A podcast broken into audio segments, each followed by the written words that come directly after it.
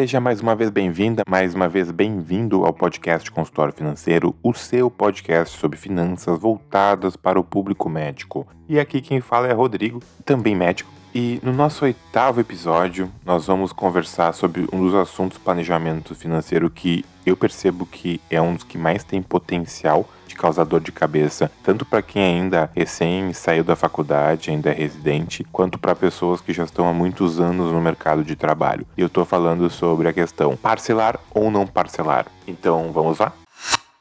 E essa questão de parcelar ou não parcelar não é especificamente no cartão de crédito, estou falando ela sobre uma forma mais ampla ainda. Mas é claro que o grande exemplo que a gente tem no século XXI é o parcelamento do cartão de crédito, que pode ser uma maravilha ou pode ser um vilão nas finanças da família. Só para então ficar bem claro, eu estou falando sobre parcelamento de uma forma geral, mas vou sim me focar e me deter mais no parcelamento do cartão de crédito. Fechou? Então vamos lá.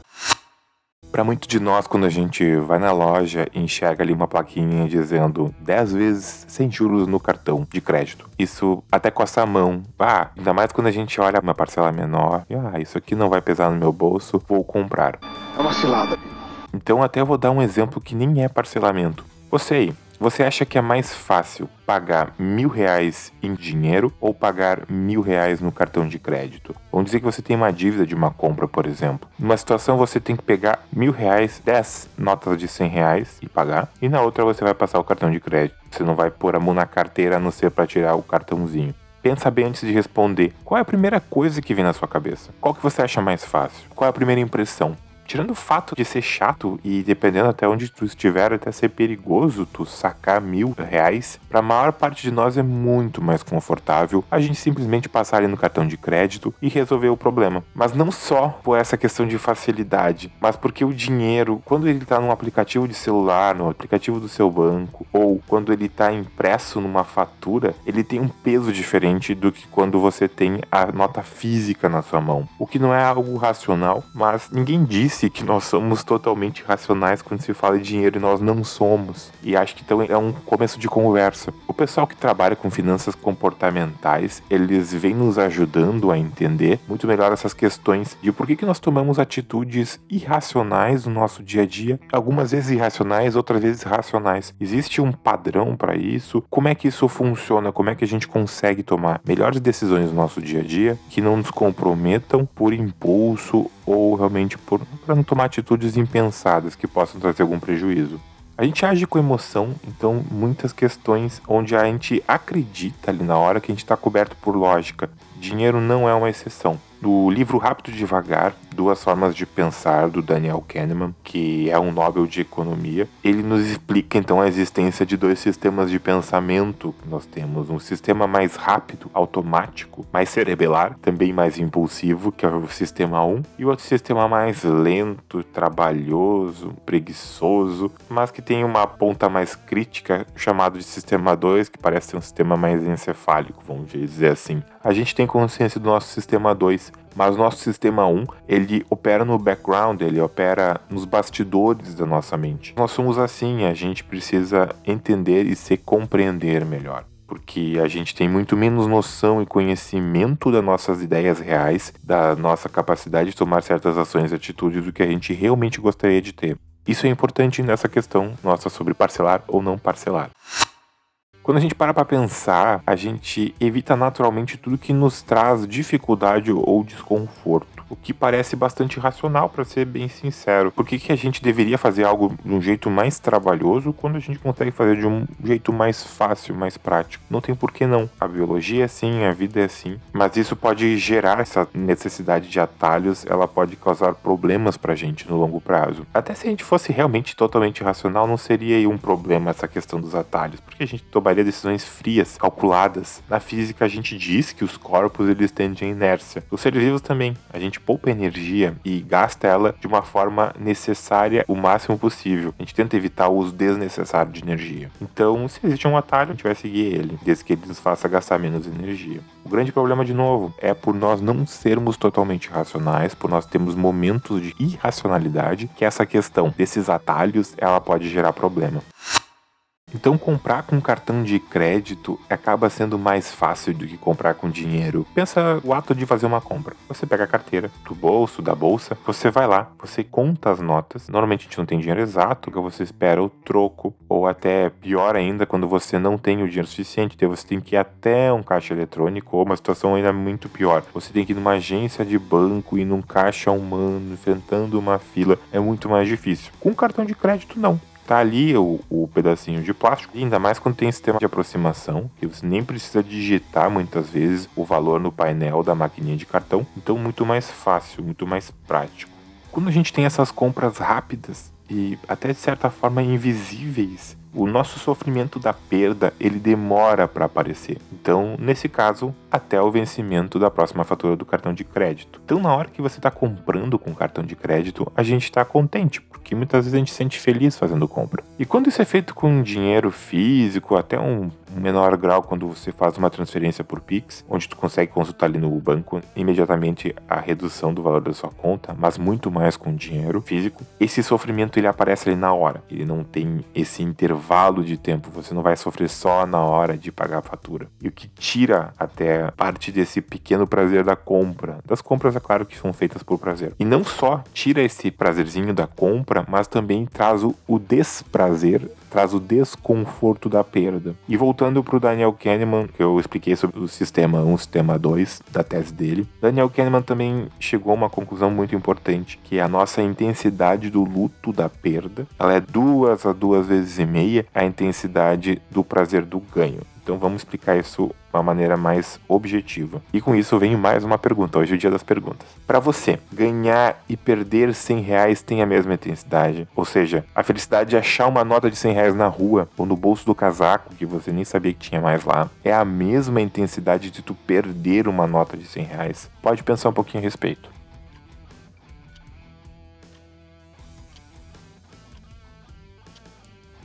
Provavelmente não. A força de perder algo, ela é maior do que a força de ganhar algo do mesmo valor. Então esse Nobel, ele descobriu fazendo pesquisa de campo com centenas, milhares de pessoas que entraram nesses experimentos dele, que essa equivalência ela equivale em torno de duas a duas vezes e meia o valor. Então, tentando de novo dar um outro exemplo, para você provavelmente é mais equilibrado tem uma aposta que tu tenha uma chance de tu ganhar o dobro do dinheiro que tu tá apostando. O dobro duas vezes e meia esse valor. Digamos que a gente oferecesse uma opção, vamos jogar cara e coroa. Se cair cara, você ganha 100 reais, se cair coroa, você perde 100 reais. Para muita gente isso não vai ser interessante. Mesmo que seja lógico, porque é uma proporção de 50%. 50% de chance de tirar cara, 50% de chance de tirar coroa. Vai se sentir mais confortável fazendo isso, ganhar 200, 250 reais, ok, eu participo dessa aposta. Caso contrário, não vai ser interessante para mim. E não é só por ganância isso, serve para muitas questões, não só financeira. Então o ser humano ele tem naturalmente, isso daí é o termo técnico, uma aversão à perda. Antes se considerava que as pessoas tinham uma aversão ao risco. Risco é um outro conceito. Risco é chances de dar algo errado, é a chance de perder. Correr um risco, muitas vezes as pessoas até gostam. Então esse é um conceito bastante importante para o nosso podcast de hoje.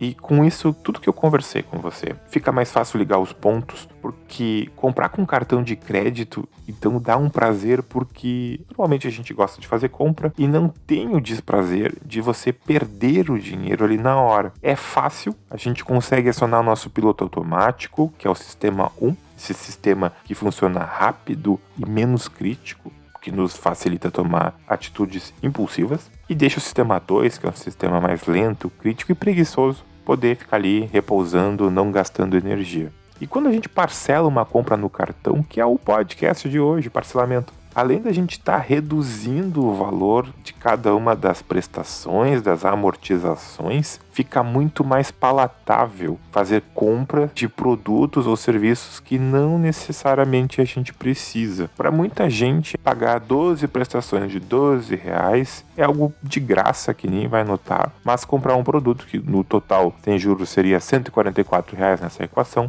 poderia fazer pensar mais a respeito, se for alguma coisa não importante. E quando a gente entra em produtos de valores muito maiores, a gente realmente começa a intensificar ainda mais. Vamos dar o exemplo. quanto a um carro. À vista, um carro de 100 mil reais parece muito, mas talvez em 36 suaves prestações de 3.700 reais seja menos pior. Se for um parcelamento em mais prestações ainda, talvez seja ainda mais fácil para muita gente. E nesse caso, não é o podcast de hoje falar sobre juros, tá? Esse exemplo eu fiz pelo, num site de simulador de empréstimos, então isso é um exemplo real. Nesse exemplo meu, por exemplo, você pagaria 34 mil reais a mais do que o valor à vista de juros. Mas realmente, juros não vai ser o nosso assunto de hoje, juros é o assunto para um outro podcast, mas pode ter certeza que a gente vai falar sobre isso.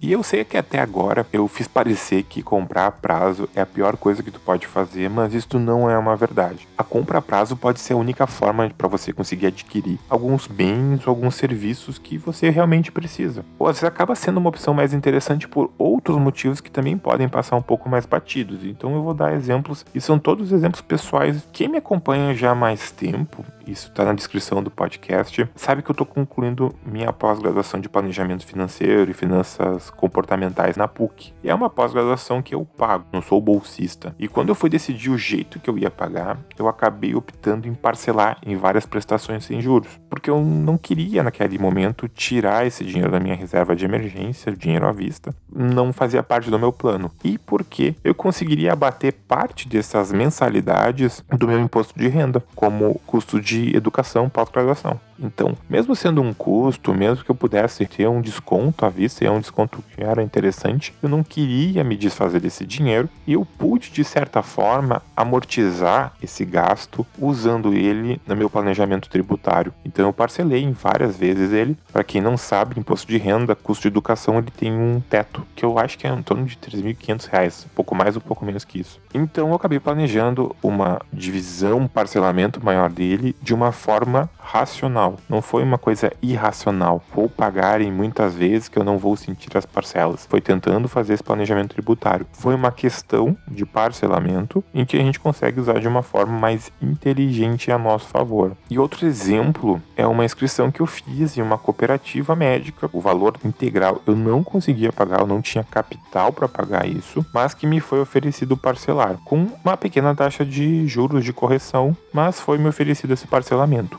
Eu não ia ter como entrar nessa cooperativa se eu tivesse que pagar isso à vista, porque eu não tinha esse dinheiro. Então acabei parcelando mesmo uma pequena taxa de juros, porque se eu fosse, por exemplo, pedir um empréstimo para cobrir esse custo de entrada, o empréstimo do banco teria um juros bem maior. Então existem situações, mesmo pagando juros, não, de novo, não é o foco do podcast de hoje juros, mas existem situações que mesmo você pagando juros, você pode pagar um juros menor e se torna uma opção mais atrativa, porque se não fosse dessa maneira, eu realmente eu não ingressaria nessa cooperativa. O parcelamento me salvou nessa questão. Mais um exemplo de maneiras inteligentes que a gente pode usar um parcelamento que eu pessoalmente não faço muito, eu nunca faço, na verdade, mas eu acho que é uma maneira interessante, essa maneira que o Gustavo Cerbasi ensina. São situações, por exemplo, em que você não consegue um desconto à vista de uma compra, isso serve muito para cartão de crédito. Você fez uma compra grande, não tem desconto à vista, mas lhe oferece um parcelamento sem juros. Então você poderia parcelar mesmo tendo dinheiro em caixa, mas esse sistema só funciona assim. Você tendo dinheiro que você pagaria à vista, você acaba não pagando à vista, você aceita um parcelamento, mas deixa aquele dinheiro investindo em algum produto de renda fixa fixa, enquanto vai descontando esse dinheiro às parcelas. Dessa maneira, você acaba ficando com os rendimentos mensais, diários desse dinheiro que você deixou ali, já que você não ganhou desconto com a compra à vista. Então acaba pelo menos ganhando essa rentabilidade nos meses que está sendo feito esse parcelamento. É algo bastante factível de fazer com produtos que remunerem diariamente, como tem alguns CDBs, algumas LCIs, LCAs ou contas remuneradas de banco, de fintechs normalmente. É uma maneira também interessante, mas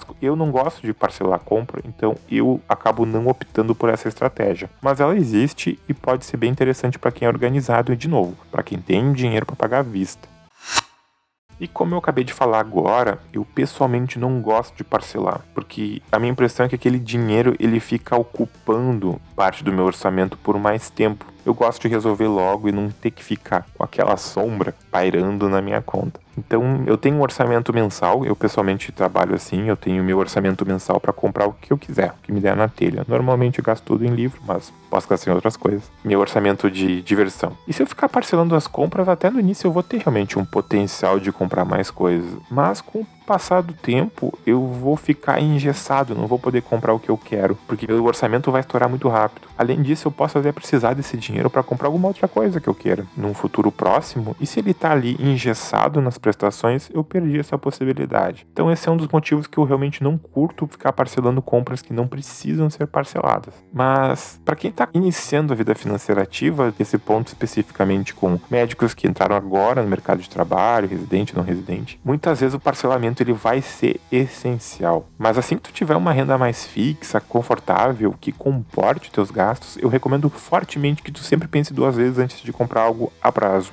E eu vou também dar outra dica do Gustavo Cerbasi, que também já entrou na primeira dica. Sempre que você for parcelar, que você tenha o dinheiro do parcelamento guardado. Caso dê alguma zebra com seu trabalho, que você consiga pagar essa fatura do cartão de crédito. Não tenha risco de você começar a entrar em cheque especial e outras modalidades de juros absurdos que a gente tem aqui no Brasil. E uma sugestão que foi dada pelo meu pai, o seu Walter, é que se tu tem dinheiro e o desconto a ser pago à vista supera ou pelo menos iguala uma taxa de juros atual uma taxa Selic, por exemplo, que agora está em torno de 5%, está mudando bastante ultimamente, eu não tenho mais conseguido gravar a taxa. Mas digamos que e você, por exemplo, lhe oferecendo um desconto maior que 5%, uma compra à vista, paga à vista. Porque se você tem um desconto maior que um rendimento anual de uma taxa de juros de um produto de renda fixa, você está garantindo uma remuneração muito boa, imediata. Então essa dica do meu pai é uma dica muito boa que ele me deu há muito tempo atrás, mas que eu ainda penso bastante e sempre sigo.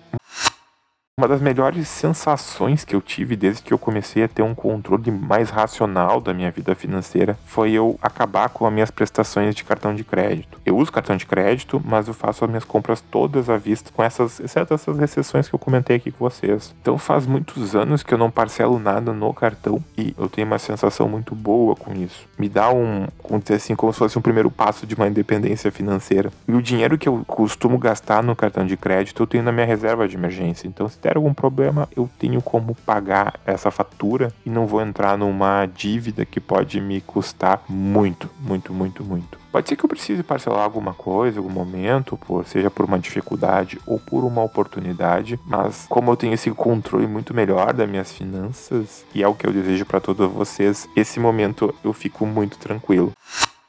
Então, ficou mais fácil saber quando é que você deve ou não deve parcelar. E se você gostou do nosso podcast, não deixa de seguir ele e compartilhar com os amigos. Se inscreva no seu agregador de podcast favorito também para você receber as atualizações. Nossas atualizações são a cada duas semanas, nas segundas-feiras de manhã. Você vai receber um podcast novo sobre temas que eu considero relevantes para o planejamento financeiro de todos nós. E quer entrar em contato com a gente? Nosso e-mail é podcast.consultoriofinanceiro.gmail.com e o Instagram, podcast.consultório financeiro. Não perca o nosso próximo episódio e um grande abraço.